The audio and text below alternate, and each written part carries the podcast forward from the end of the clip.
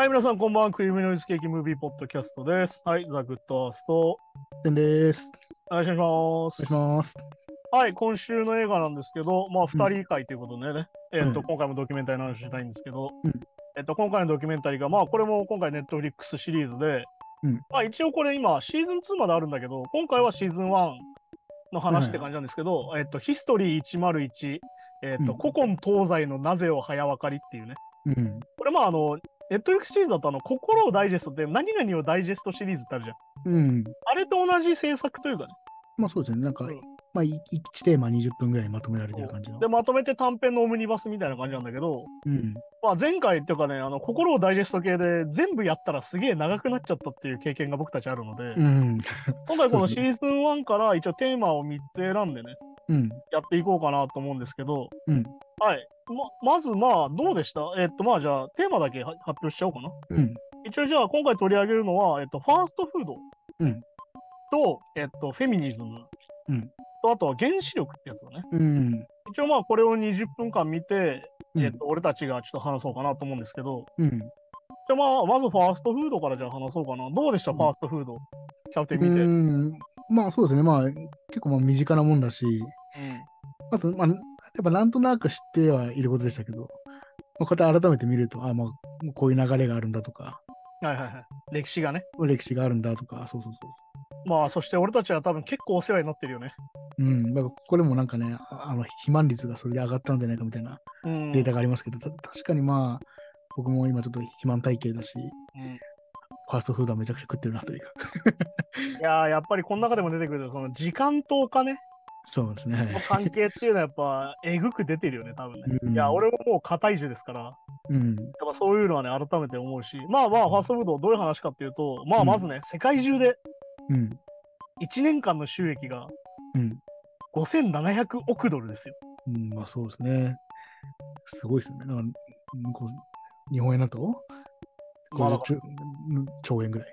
50何何十兆ですね。兆円ですよね。まあだからあの、えっ、と、ゼロを2つ足してみると1ドル100円の計算なんだけど、まあだってちなみにこれ紹介されてるけど、2018年のスウェーデンの,、うん。あの全収入ね、債利、うん。はいあはいの上回ってますから。ああ、まあそうかそうか。こちすまあ、スウェーデン小さい国じゃないですからね。うん、国国の予算を超えて、に国の収入より高い収益を出してるんだよね、うん業界ってなるほど。で、まあ、ちなみにまあ一番そのファーストフードのメッカと言われてるアメリカは、アメリカだけでうん。25万件あるんですよ、店が。これがすごいね。ね、確かに。25万か。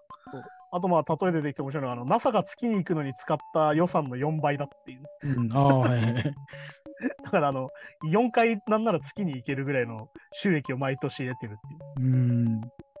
で、すげえのが、あのアメリカの子供のうん。96%が、うん。あの、俺は単純に俺こいつ怖いと思ってんだけど、あの、ロナルド・マクドナルドってキャラあるじゃん。うん。はあの赤い髪のさ、い。うんピエロね。俺あれすげえ怖くて苦手なんだけど、あまあ、よく見ると怖いですよね、あれが96%の子供が知ってるとアメリカの。に。うんちなみにこの知名度っていうのは、どんな有名人よりも高くて、おえー、この知名度と同じぐらいの知名度の人っていうのは、あのサンタクロースだと。はあはあはあ。サンタクロースぐらい有名なんだよね、このキャラクター。いじゃあもうほぼコカ・コーラとファーストフードで、や、本当に。まさに。マーケティング最強だね。で、まあ、これのドキュメンタリーのテーマ、じゃあ、ファーストフード何を取り上げていくかっていうんだと、まあ、これ、ファーストフードの歴史と同時に、うん。テーマとして、手軽さは危機なのかっていう。うん。手軽さっていうのは良くないことなのかどうなのかって話がこ個あって、はいはい。まあ、まず成り立ちなんだけど、1948年にマクドナルドができて、うんこの時に何ができたかっていうと、うんこれはだからこのドキュメンタリーでできてないけど、あの食事っていうのは何かって話をちょっとしようかな。はいはい。食事っていうのは儀式なんですよ。うん。要は僕たち、えー、と家畜と俺たちは何が違うのかっていうと、うん。儀式を行えるっていうのが人間らしさだったり実はするのね。うん。例えば、じゃがいもを、じゃがいもを手に取って、そのまま食べるんじゃなくて、うん。一回調理を加えて、うん。皿に盛って、まあね皿を持っ。て食べるっていう、この手間がうん。儀式なのね。ああ、そうかそうか。フライパンから直で食うわけじゃないですもんね。そう確かに。だからそこが人間らしさだったりするわけ。うん。で、これがどういう変化を起こってファーストフードができたかっていうと、うん。外食する時代っていうのが来るわけよ。1940年代ぐらいに。うん。それまでっていうのは必ず自分たちの家で料理をしてうん食べるっていう文化しかそもそもなかったの。うんうん。だからファミレスとか一切ないわけです、今で言うね。まあ、そこそこ確かに。レストランっていうのはそもそもなくてっていう感じ。うんうん。で、外食の時代が来た40年代以降から、えっと、ま、出てきて、で、1948年にマクドナルドができるんだよ。うん。あと、なんだろうな、アメリカにインアウトっていうさ、うん最近日本にできたんだよね、確かに。あのハンバーガーチェーンがあったりとか、あと1952年にユタでケンタッキーができたりとか、うん。あの1954年にマイアミでバーガーキングができるとかね。うこれがまあ、あの、なんだろう、結構歴史の勉強にもなるんだけど、ん。まあ、そうですね、確かに。あの、1958年にピザハットがさカンザスでできて、うん。あのこのピザハットの話は有名で、あの、兄弟が作ったんだけど、うん。あの、600ドルママに借りて作ったっていうね。あの、資本金が急に足らなくなっちゃって、寸前で。うんあの、ママに6万円借りて作りましたっていうのは結構有名な人なんだけど。はいはい。で、あとこの、ファーストフードっていうのが、今までそのあったレストランとか、うん。えっ、とまあ、ステーキハウス的なものと何が違うかっていうと、うん。多くがフランチャイズ契約なんだよ。はいはいはい。これ何が違うかっていうと、うん。今までのお店っていうのは全部や技術を自分たちで得て、うん。機材も自分たちで取り入れて、うん。レシピも自分たちで考えて作って出すもんだったの。うんうん。で、フランチャイズっていうのはどういうものかっていうと、機械をまずそのオーナーからい買ってだよね。うんあの、マクドナルド出したいんですけどってオーナーが言って、マクドナルドに許可をもらって、マクドナルドの機械を導入して、うん。さらに一定の収益を本社に返すってやり方だよね。まあ今、うんコンビニとかまさにそういう。はいはいはい。っていうのを作ったわけよ。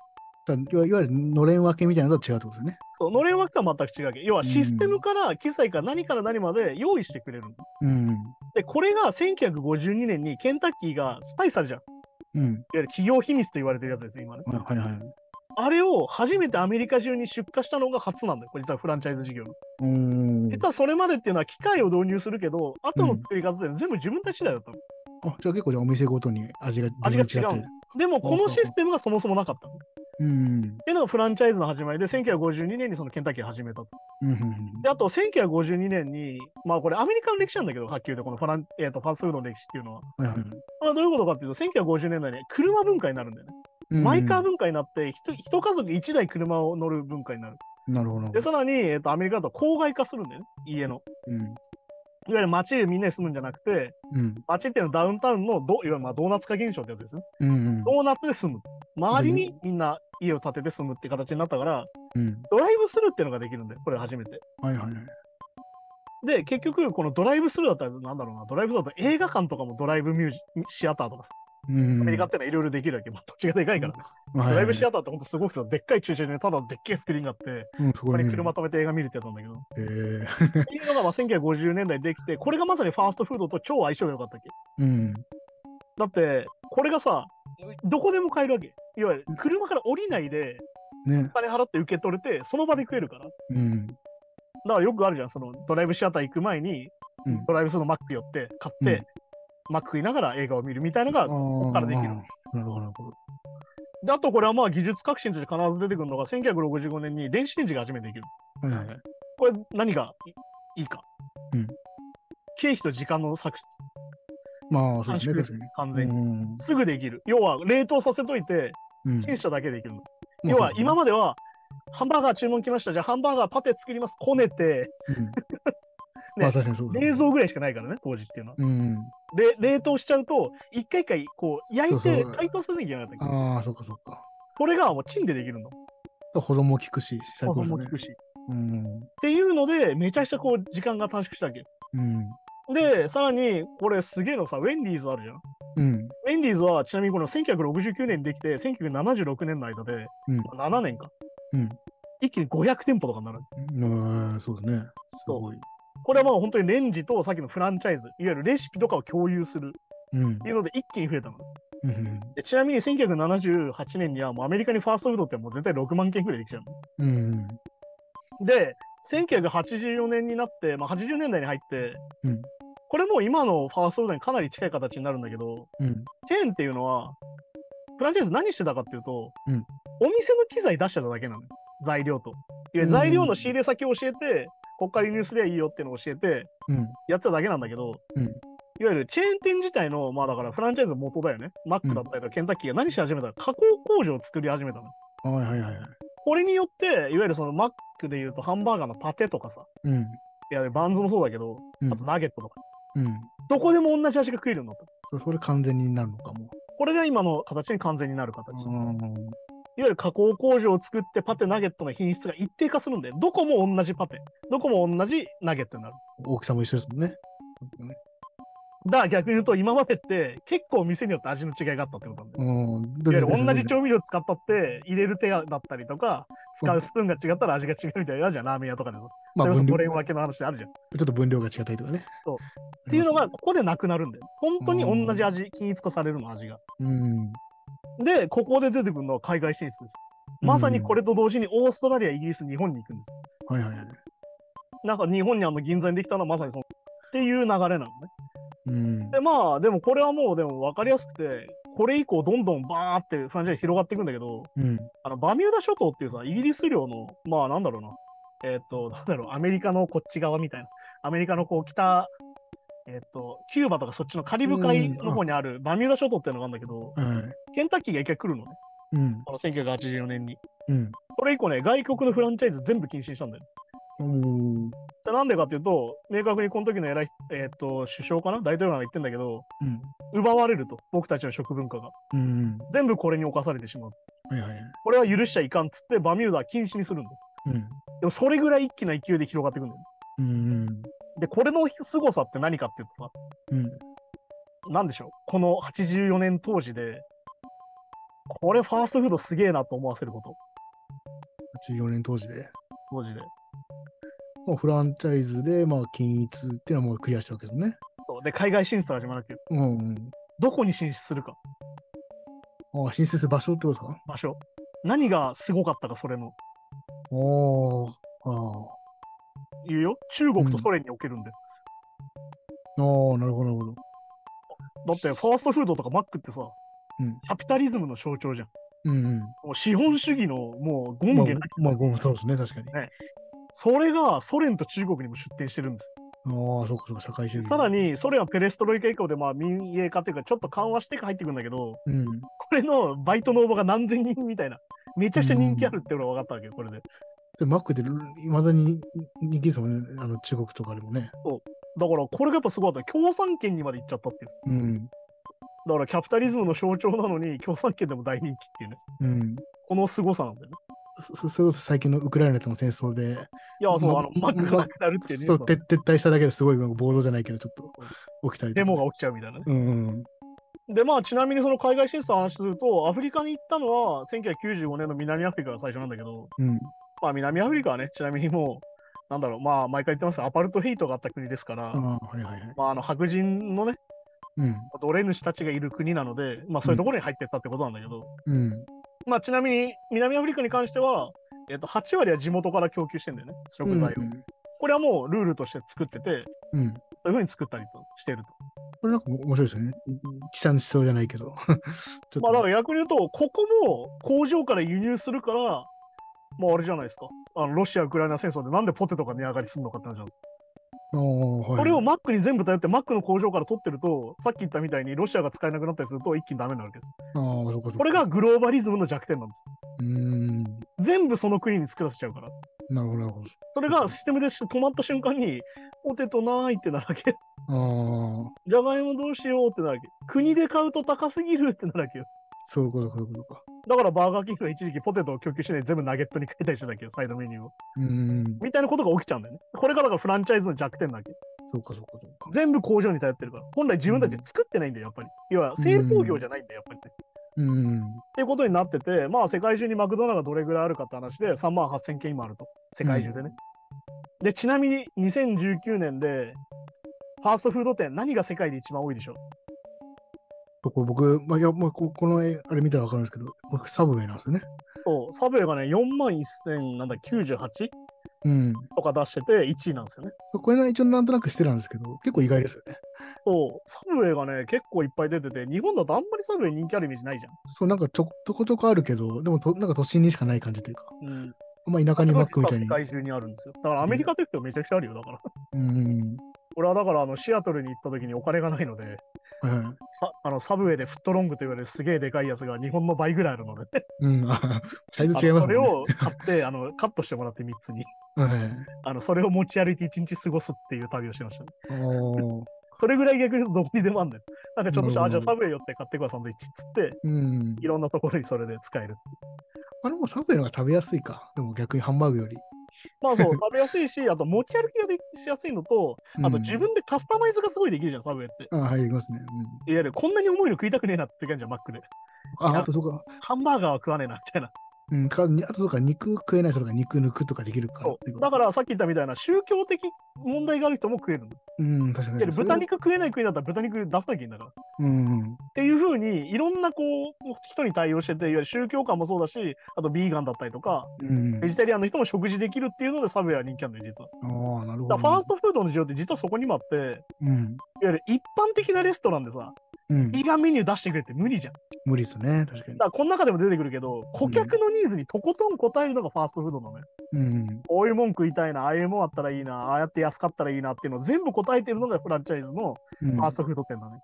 なるほど。っていうのがなってきて、まあ、ね、サブウェイはアメリカだけで2万4000店あってさ、もうそれですごいじゃん。うん。ですげえのはクロアチアにも1店あるっていうね。うんそうそうそう。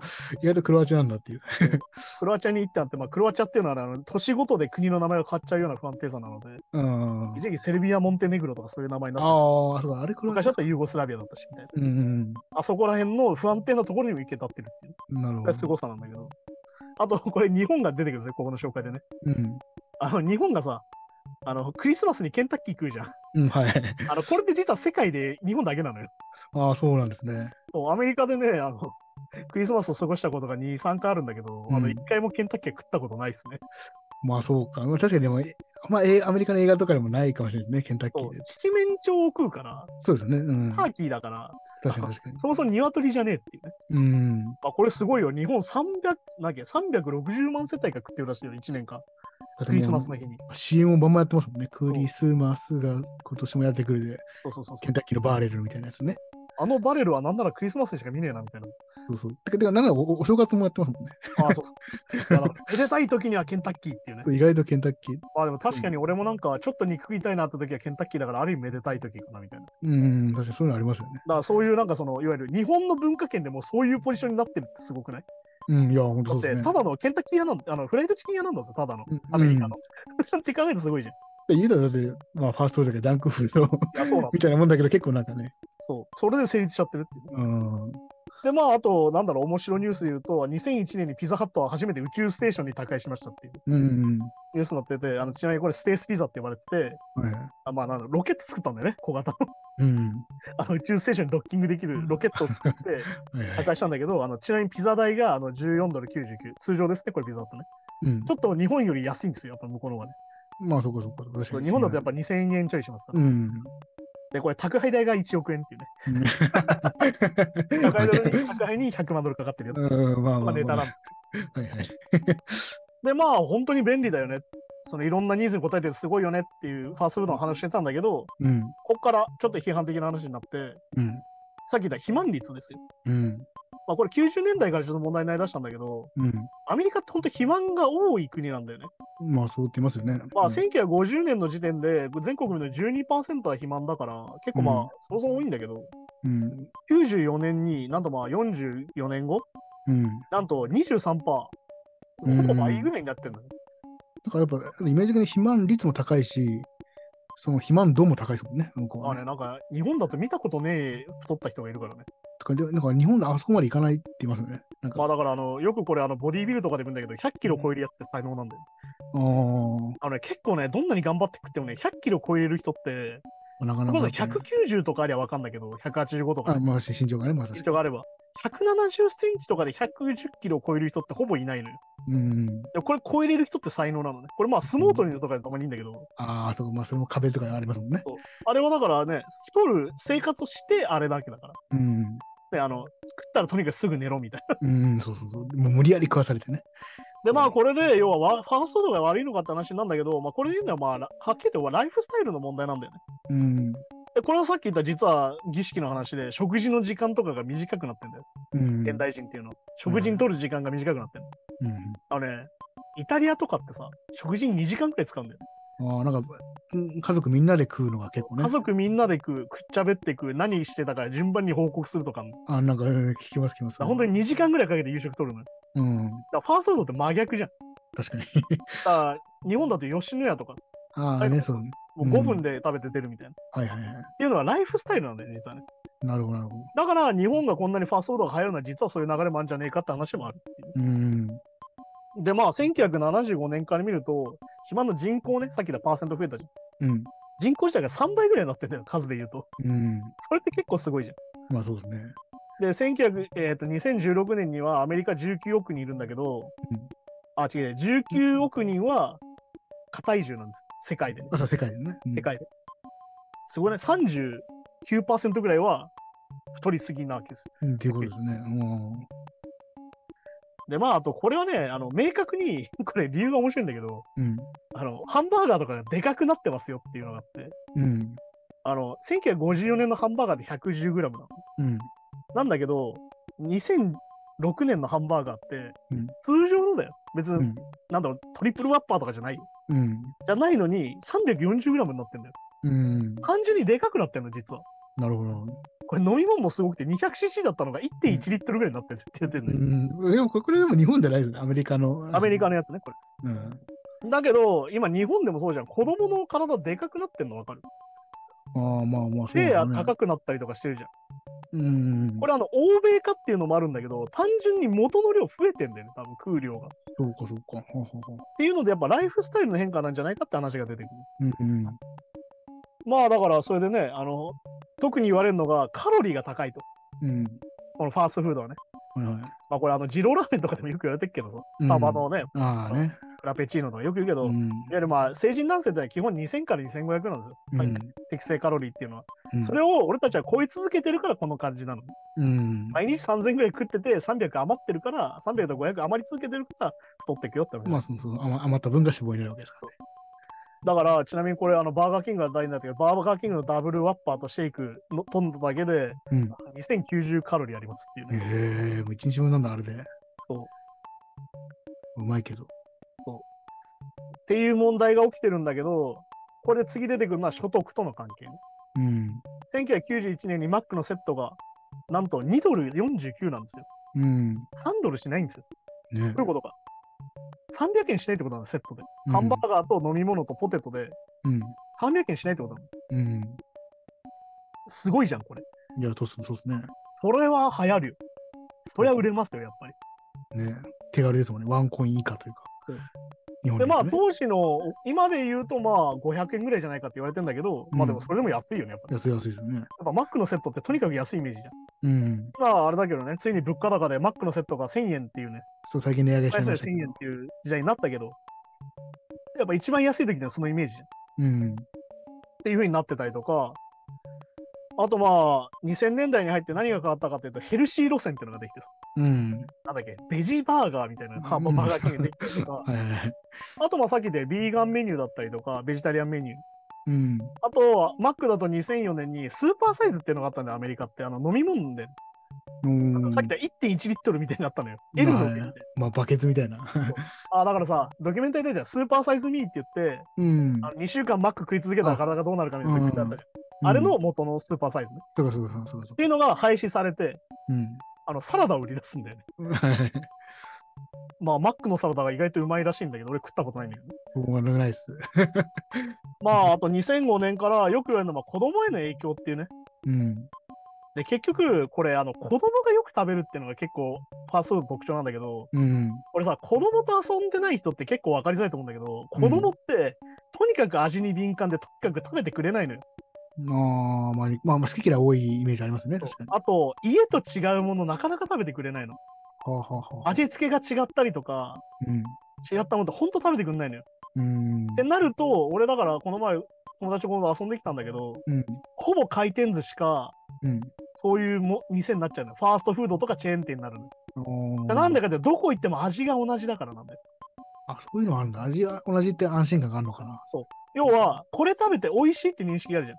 うん。だけど、思い出がね蕎麦屋は蕎麦によって蕎麦の味違うじいや、まあ確かにね。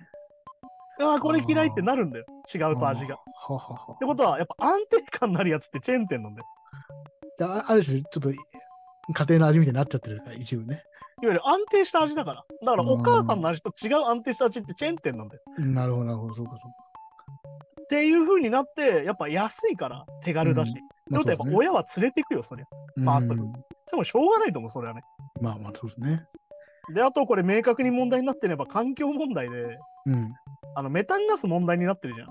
はいはいはでメタンガスの原因って大体牛のあれなのよ。なんかゲップとおならなの。ねって言いますよね。これも言いましたけど。で、アメリカで一番犬、えー、と牛を飼ってるのってマックなんですよ。うーん。ってことで今、削減しってめちゃくちゃ言われてて、うん。あのアメリカがこのメタンガス解消するだけで、あの京都議定書達成するって言われてるの ほんのすごいですね、牛ってね。うちのガスって。で、まあだからガスの排出量削減だったりとか、まあもうあれだよね、今明確でプラスチックゴミだよね。うん、まあね、そストれはねローを今紙にしたりしててさ、うんまあ紙のストロー美味しくないんだけど、まあでもうん明確にプラスチックゴミがひどいことになってるのは確かないけうん。ど。で、まあね、本当に、これあと貧困もそうなんだけど、やっぱ雇用んだよね、ファーストフードっていいとこっていうのはさ。ああ、まあまあ、そうですね。えっ、とまあ約370万人アメリカでファーストフードで働いてると言われてて、うん。えっ、と、これのポイントは結構でかいなと思うのが、今高齢化社会だっつってんじゃん。うん。お年寄りが働ける職場ってなかなかない、実は。はいはいはい。ってなった時に、あのね、コンビニって実は向いてないんですよ。日本だと大体コンビニとかファーストフードって言いがちだけど、コンビニって実は向いてないです。なんで処理することがめちゃくちゃあるから。っ多い結構肉体労働だとしますね、品出しとかね。てなった時に、ファーストフードって若者も働けてお金のない学生のね、うん。お年寄りも働けるっつうんで、逆にこれ、重宝されちゃってるのよ。それ一回覚えちゃえばね、もうあとそうは。で、どの店にも行って働けるじゃん。さっき言ったフランチャイズみんな一緒だから作り。いそうそう、確かに確かに。わゆる、このコンビニはこの発信の仕方とか、どうしてもコンビニであるじゃん。うん。ファーストはないんだよね、ほぼそういうの確かに確かに。調理時間も全部一緒だし、うん。接客もほぼ同じだから。確かに確かに。で、さっき言ったビジネスにとっては年間540億ドルの産業なんです。安定はしてるわけだもんね。そりゃそうなるよね。はい、そんな感じでね、ファーストフードを取り上げたんですけど、いうん。や、本当にだからね、もう、なんだろう、ある意味最強なんですよ。うん。いわゆる顧客のニーズに全部応えるから、さっきも言ったけど、まあ確かに確かね、子供連れにも応えるし、若者にも応えるし、お年寄りにも応えてるしっていう。に。うん。だから、これのラストで出てくるんだけど、次は君たちが何を求めるかだよって出てくるの。うん。だから、これのメッセージはどういうことかというと、環境問題とか気にするのはお前らの責任だからねってことなんだ。うん。まあそうですね。いわゆる便利だから使ってっけど、このまま環境壊れてんのもお前らのせいだよってことなんだよ、実はこれね。うん。このはい話で実は言われてんなっていうね、はいはい。ことなんですよね。はい、じゃあそんな感じでファーストフード会でした。うん。はい、じゃあつ続いて取り上げるのは、まあこれは日本人だとね、これは切っても切っても切り離せない問題としてあるのが、うんまあ、原子力ですね。ああ、まあそうですね。まあ安全性が売りだったやつですよ、一番ね。で、まあそして環境問題に対してもうん。優しい。うん。環境に優しいんですっていうのが売りだったやつですよね。うん。で、まあ、この101も出てくるんだけど、うん。まあ、2019年、どれぐらい使われているか、原子力っていうのは世界で。はいはい。まあ、約10%だって言われててね。うん。だいぶまあ減ってはきてると言われてるんだけど、ちなみにフランスは7割は原子力に頼ってるんですよ。ああ、まあ、まあ言いますよね。うん。まあ、フランスはもう本当に原子力大国というかね、原子力発電所で支えられてる。うん。で、まあ、エネルギーっていうのは結局そういうもので、だからさっき言ったロシア・ウクライナ戦争の 関係もこれも実は関係してる。まあまあそうですね。うん。ね、ロ結局、そこに天然ガスをほとんどロシアに頼ってたせいで、うん。僕たち今はね、電気代を上げられちゃうっていう話が今出てきてるわけで。そう、まさにタイムリーなね、感じですね、これね。で、はっきり言って原子力の問題は何かっていうと、核廃棄物なんだよね、結局ね。うん。もう出続けるの。うん出ないってことはないわけですよ、もう。でしかも、まあ、処理、処理するのに。てか、まだ厳厳密には明確にできてない。できないでしたっけ？そして、今のペースで処理してると何年かかるか、うん。無毒化に。うん1000年かかる。のは、もうじゃあ、ってことはリアリティなくねって話なんだけど。だいぶ未来にこうね、押し付けまあ、る。だから、そう、これだからはっきり言って、今回のだからこの101のテーマは、うん。火遊びなんじゃねえのと。うん。原子力すげえって言ってやってたけど、危なっかしいことなんじゃないのっていうのが今回のテーマです。うん。で、まあ、元をたどると1938年ですね。うん。まあ、ナチス・ドイツが先に核っていうのを見つけて、うん。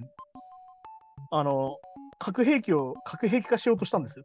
はいはいはい。で、これを何をしたかっていうと、アインシュタインなんだよね、実はこれポイントになってるのが。うん。アインシュタインがアメリカに行って、えっと、ルーズベルトかな？うん。なんとかしてくれと。ナチスが開発し始めてると。これやばいってなって、まあ、警告みたいなことですね。で、マンハッタンプロジェクトってまあ有名なやつですよ。うん、まあ、あのウォッチメンでいうドクター・マンハッタンの元ネタですね。うんうん。っていうのができたんですよ。で、開発したんですよね。アメリカが先に開発したの。うん。で、これさ、普通だったらさ、競争してさ、両方核を持つ流れになるじゃん。うん。ドイツ持ってないよね。まあ確かに思ったんですね。これなんでかわかる？ああ、まあ確かになんででしょ作りそうなもんですよね。う当時ヒトラーですしね。最強の武器です。なぜか作らなかったんですよ、ドナチスは。うん。アメリカが完成させた瞬間、やめたんですよ、開発を。うん。優勢思想だからです。うーん。ユダヤ人が考えたものだからです。ああ、そういうことか。思想に合わないんです、実は。なるほど、そこに頼るっていうことがあるってことあいわゆるユダヤ人が発明したものを俺たちが作るっていうものはいかんのだってなったわけです。うーん。で、やめたと言われてるんですね。だからあアインシュタインが助言したって話なんですよ。そういうこと、そういうことか。そうアインシュタインはユダヤ系なので。ですもんね。うん。っていうことなんですよね、この実は歴史としては。なるほど。いやーだからね、本当にあの、優勢思想が愚かしくてよかったなっていうね。まあ、そ、そ、そこが唯一ね、なんかね、そう、だから現実主義じゃなくてよかったみたいな。ドイツ核もし持ってたら、そうか、バンバン使もう全然ってたりするしね力関係変わったと思うし、でもできちゃってたら確実に打ち合いになってたと思うよ。なあ、そうか。日じゃなく打ち合いになってたと思う。日本に落とされて終わりじゃなかったと思う、多分。ですよね、だってなんでかというと、もうドイツは最後捨て身だったから、うーん。普通にイギリスとかに落としてたと思う、多分。ですよね。まあ、こっからまあ、1950年に、うん。まあ、連原子力発電所っていうのがこう、生まれ始めて、どんどんね。うん。要はさ、無限のパワーなんですよ。いわゆるこの核分裂ってやつはさ、うん。ものすごいエネルギーになるわけ。はいはいはい。まあ、それがその爆発に生かすとそうなっちゃうんだけど、もうとんでもないうん。ダメージを与えるものになるんだけど、まあ、いわゆる地球の天然ガスだったり、火力発電とかで比べ物にならないぐらい、化石燃料とにか比べ物にならないぐらいのエネルギーになる。うん。で、まあだからさ、最初の頃なんてさ、その安全性が確かめられてないのよ。うん。だから肥料に使えるとか言ってたのよ。ねマジかみたいな。さらにこれで言ったらさっき言った環境破壊しないっていうやつなのうん。どうしても化石燃料っていうのは燃えを燃やすから、うん。ガスが出るわけですよ。さっきのメタンガス的なものが。まあそうですね、二酸化炭素も出るし。二酸化炭素が出るしって話で、うんさっき言った環境破壊になるってずっと言われてて、それの代わりだと言われてうん。なんだけど、どんどん推進してったんだけどうん。1957年にイギリスで初めてメルトダウンしたの。うん。で、メルトダウンするとどうなるかっていうと、人が住めなくなったりするっていう。まあ、要は放射能が全部漏れるわけですからね。漏れて、いわゆるその、まあ、だから、あのいわゆるそのウランだよね。ウランが漏れ出したりとかして、その一帯がもう鮮度がめちゃくちゃ高くなっちゃって、うん。人が住めないような状況っていうのが出始めるわけです。うん。でまあ、実際その発がん性だったりとか、はいはいっていうのがこう証明され始めちゃうの。うん。なんだけど、この1958年アメリカで産業用原発っていうのが出始めて、まあ、いわゆる電気会社が作る原発みたいな、うん。っていうのができ始めて、さらにこれプラスアルファは軍事利用ですね、当然ね。うん。うん。まあ、当然どこの国もさ、まあ、あのパワーが欲しいですから。要はだって原子力発電がでっかいの作れるってことはそ、核兵器も作れちゃうってこと？作れちゃうって同時でイコールなんで、これは結局。うん。で、まあ、1970年代に、まあ、当然、あの、ベトナム戦争がいろいろあったから、アメリカって、うんこの後。はいはい。結構盛り下がるんですよ。さっき言った危ねえじゃんと。うん。もう原子力ダメじゃないってなるわけ。はいはい。まあだからね、あの、あ、これまたウォッチメンの話か。ウォッチメンの話だとさ、このベトナム戦争で核を使ってたらみたいな話が出てきたりするんだけど、ああ。要はそうだったら勝ってたじゃん、アメリカみたいな話が出てくる。いやーまあまあねそ。れぐらいの話なわけです。うん。なんだけど、1973年に、さっき言った70年代って盛り下がってたんだけど、さっき言った57年にメルトダウンが起きちゃって、うんさっき言った住めないとか、癌になるとかが分かったから、うん。体に異常が起きるって分かったから、盛り下がってたんだけど、1973年に何が起きたかっていうと、まあ、石油急騰っていうのが起きて、うん。日本でオイルショックですよ。うん。はいはいはい。で、一気にもう化石燃料とかがめちゃくちゃ高くなっちゃったっけ？うん。で、その代わりなんだよね、さっき言ったみたいな。うん。代わりに原子力発電所を建てましょうって動きになっちゃうわけよ、これ。はいはい。で、ちなみにこの1980、えー、と1970年から85年までに、一気にこう原発が建てられるんだけど、うん。えっと、全世界に現存する原発の半分がこの時期に作られた原発なの。うん。相当数作られてるわけよ。確かに確かに。で、ちなみにこれ、原発のさ、平均建設期間とか使える期間って大体20年って言われてるの。うん。で、まあ、これで出てくるのが、まあ、一番有名なやつですよね。チェルノブイリがまあ出てきて、ああ、はいはいね。まあ、原子炉がこれ4つあるんですよ、当時ね。うん。まあ、4倍みたいな。普通の原子炉。はいはい。で、その分ゴミも実際4倍なんだけどっていう。うん。で、これで、チェルノブイリができて、いや1977年から83年にできて、うん。海への廃棄物をめちゃくちゃ捨ててたわけ、海洋性にね。うん。海洋性廃棄物って言われてるけど、最近ね。うん。いわゆる、で、めちゃくちゃ捨ててたの。うんで、どんどんこう、海が侵されてる状態になっちゃって。うん。で、1993年にだ禁止になるのよ、海に投棄するのが。はいはい。だけど、年間こう、なんだろうな。なんだろう東京ドーム何個分みたいなゴミが出るわけですよ。あの規模で。うん。でもそれを処理しなきゃいけないから、結局そのあたりっていうのはさ、うん。人が住めない地域ができるんですよ。まあまあそうですよね。今もね、日本であの福島原発のゴミをどうするかでめちゃくちゃ燃えて燃えてるじゃん。っうん。受け入れ先がどうかとかね。ていうのが問題になって93年ね。うん。なんだけど、79年にアメリカでもスリーマイル島ってまあ有名な話なんだけど、うん。メルトダウンが起きちゃうの。うん。ここでも事故でね。はいはい。で、えっ、と、スリーマイル島に関しては、近くに人も住んでたから、うん。約200万人が被爆しちゃったって言われてるの、これであ。あ、はいはいはい。で、これでもうアメリカはね、一回引くんだよね。うん。1978年から88年で、アメリカっていうのは、いわゆる原発の全部中止するの。67件ぐらい作るのを全部止めちゃう。ああ、はいこれぐらいめちゃくちゃ危ない、もてか問題だってなったわけ。うん。で、まあ、これで、まあ、えっと、1986年、まあ、俺が生まれた年なんだよね、これね。4月26日に、まあ、うんチェルノブイリがさっき言った、大メルトダウンみたいな、さっきの4つあるから、まあ、約れ8トンの放射性物質を発したとか言われてるの。もう歴史に残るやつですもんね。で、放射性雲っていうのができるじゃん。あの、まあ、うんうん予告雲みたいな爆弾の時のね。はいはいはい。あれが出てきて、広島の400倍の毒性があると。うん。ただ、広島のあの爆弾以外で被爆した人もいっぱいいるじゃん。病気うん、になって。そそうですね。うんそれの撃400倍の雲が、あチェルノあ。ブイリ上空にはできたと言われてて、うんだから本当にあの一帯住めないんですよ。うん、まあそういうこと全く。使えない土地になっちゃってて。うん。だから、ここでね、非常に僕たちには痛い話が出てきて、うん。原発の安全性を最後まで歌ってた国っていうのがありまして、これの後もね。でこんだけ危険なね、ことが起きて、もう世界的にはちょっと使うのどうなんだっていう議論議論された時期ですよね。唯一安全性を訴えてたのはうん日本なんですよ。まあこれがまたね。これはだから、あの、明確に海外の政策のドキュメン一言言われちゃいますよね。うん、恐ろしさを唯一知ってる国なのに。そう、原爆唯一落とされる国なのに、そう。なんで安全性訴えちゃってるのっていう。うん。だから日本のデータが出てきてさ、2000年に、日本で3割原子力なんですよ。うん。2000年の時点でね。はいはい。で、2002年の3月に温室効果ガスを削減するっていうさ、うん。まあこれ共共同議定書ですよ、これもね。まあそうですね。これを達成するために12箇所建設するっていうのやっちゃったのよ、この時に。うん。だからそそこで置き換えようとしちゃったんですよね。だからね。そうださっき言ったように最初の頃の、あのうんこれ1900何年の話だったんじゃないけど、うん、2000 2002年だからねっていう。確かに CO2 は減るけどでもそうね、いろいろ事故があった前例があるのに、そう。だからに出てくるよね、ここでも2011年3月11日に何があったかと。そうですね。うん。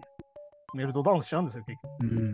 でもこのメルトダウンだって、これだから、まあなんかね、なんだっけ、福島50とか作ってる人がね、いて、映画とかになってるけど、うん。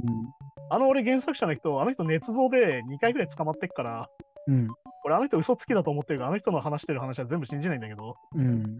あのね、もうあの、裁判で負けてるんで、捏造で。ああ、そうですね。嘘なんですよ、これ。福島50で書かれてること、実は。あこんなにあの、吉田所長偉い人じゃないんです。あ。ああははで、これはっきり言われてんだけど、メルトダウンが分かったのは多分民主党政権だからなんですよ。ほうほうほいわゆる自民党だったら多分隠蔽してるんですよ。う。ああ、なるほど、ね。東京電力とグルですから。